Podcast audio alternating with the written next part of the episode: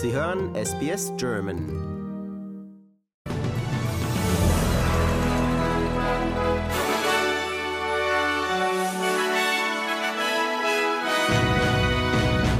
Der des sexuellen Übergriffs auf Brittany Higgins beschuldigte Mann wird nicht ein zweites Mal strafrechtlich verfolgt.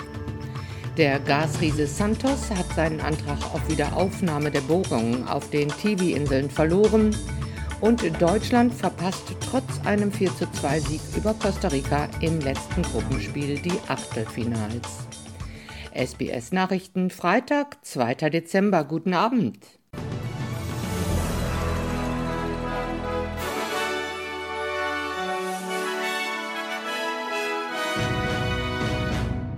Die Behörden haben bekannt gegeben, dass sie Bruce Lehrmann, den Mann, der des sexuellen Übergriffs auf Brittany Higgins im Parlamentsgebäude beschuldigt wird, nicht ein zweites Mal strafrechtlich verfolgen werden. Frau Higgins behauptet, Lehrmann habe sie im März 2019 im Büro der ehemaligen liberalen Verteidigungsministerin Linda Reynolds vergewaltigt. Bruce Lehrmann behauptet, es habe keine sexuelle Interaktion gegeben. Er stand Anfang des Jahres wegen der vermeintlichen Vergewaltigung vor Gericht, aber der Prozess wurde abgebrochen, nachdem Fehlverhalten unter den Geschworenen aufgedeckt worden war. Daraufhin war Lehrmann gegen Kaution freigelassen worden und wartete auf einen neuen Prozess vor dem obersten Gerichtshof des ACT. Der Leiter der Staatsanwaltschaft des ACT, Shane Drumgold, hat heute Morgen auf einer Pressekonferenz eine vorbereitete Erklärung verlesen, in der er sagt, dass die anhaltenden Auswirkungen auf Frau Higgins es unmöglich machen, den Fall weiter zu verfolgen. I've recently received two compelling uh, recently received compelling evidence from two independent medical experts that the ongoing trauma association associated with this prosecution presents a significant and unacceptable risk to the life of the complainant. Whilst the pursuit of justice is essential for both my office and for the community in general, the safety of a complainant in a sexual assault matter must be paramount. Eine befreundete Person von Frau Higgins sagte, sie befinde sich im Krankenhaus und werde wegen psychischer Probleme behandelt. Auf einer Pressekonferenz in Canberra wurde außerdem Außenministerin Penny Wong von Reportern zu ihrer Reaktion auf den Abbruch des Prozesses befragt. Sie sagte, sie erkenne die Anmut, Tapferkeit und Würde von Brittany Higgins an. Das von der Regierung vorgelegte Gesetz über die Beziehungen zwischen Arbeitgebern und Arbeitnehmern ist nun in Kraft getreten, nachdem das Unterhaus des Parlaments heute Morgen Änderungen an dem Gesetzesentwurf angenommen hat. Die Labour-Partei hat stets argumentiert, dass der Gesetzesentwurf die Löhne nach einem Jahrzehnt der Stagnation wieder in Schwung bringen wird, indem er Änderungen an den betrieblichen Verhandlungsprozessen vornimmt. Premierminister Anthony Albanese sagte, dass sich die Gewerkschaft besonders um weibliche Beschäftigte in Branchen kümmert, die in der Vergangenheit schlechter bezahlt wurden. Today is a win for the heroes of the pandemic. Yeah. The cleaners, the disability workers, the aged care workers, the early childhood educators. Heroes of the pandemic and heroes each and every day. They got our thanks, but they deserve more than that. They deserve better conditions and they deserve better pay. This legislation will get that moving again. Der Gasriese Santos hat seinen Antrag auf Wiederaufnahme der Bohrungen in einem mehrere Millionen Dollar teuren Gasprojekt auf den Tiwi-Inseln verloren. Der australische Bundesgerichtshof wies die Berufung des Unternehmens zurück und bestätigte damit eine frühere Entscheidung, wonach die Offshore-Gasaufsichtsbehörde die Bohrung im Barossa-Gasfeld 265 Kilometer nordwestlich von Darwin nicht hätte genehmigen dürfen.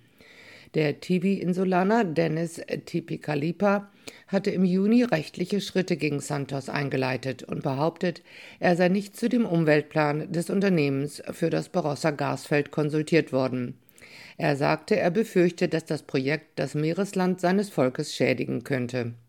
Der ehemalige Lehrer Chris Dawson aus Sydney wird für den Mord an seiner 1982 ermordeten Frau Lynette Dawson mindestens 18 Jahre ins Gefängnis gehen.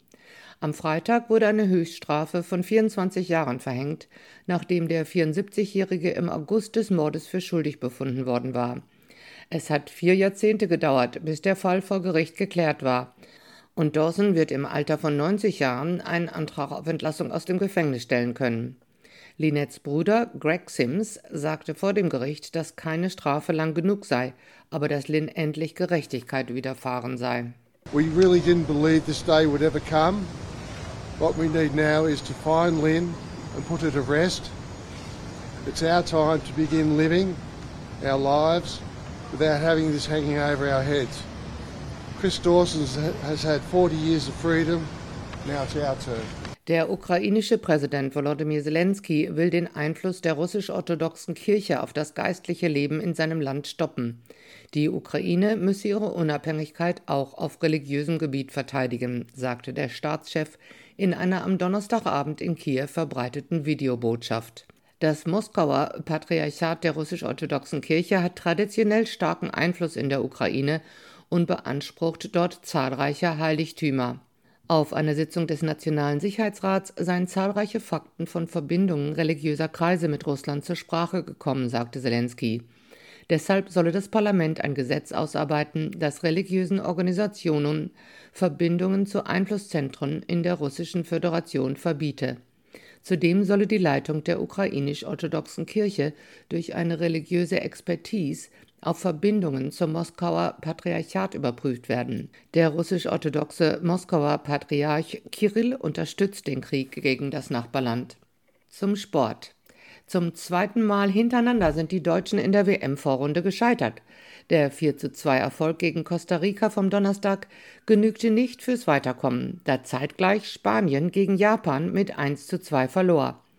Die Planspiele der Deutschen hatten so ausgesehen, dass Spanien mindestens ein Unentschieden erzielen würde gegen den Außenseiter Japan.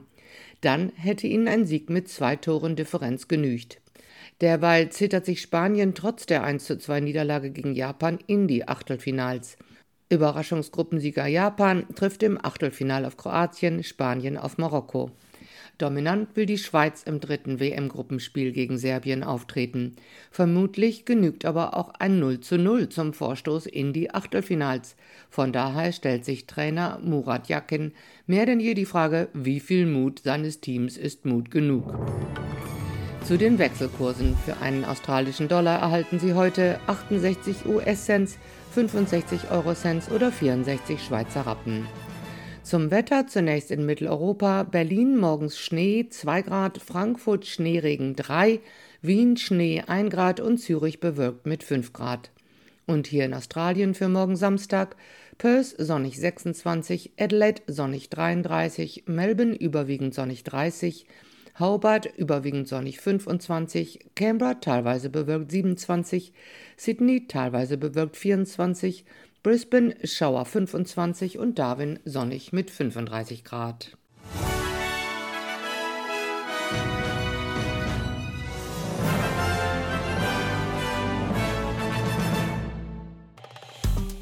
Wir sind SBS German. Weitere Inhalte finden Sie auf sbs.com.au/german.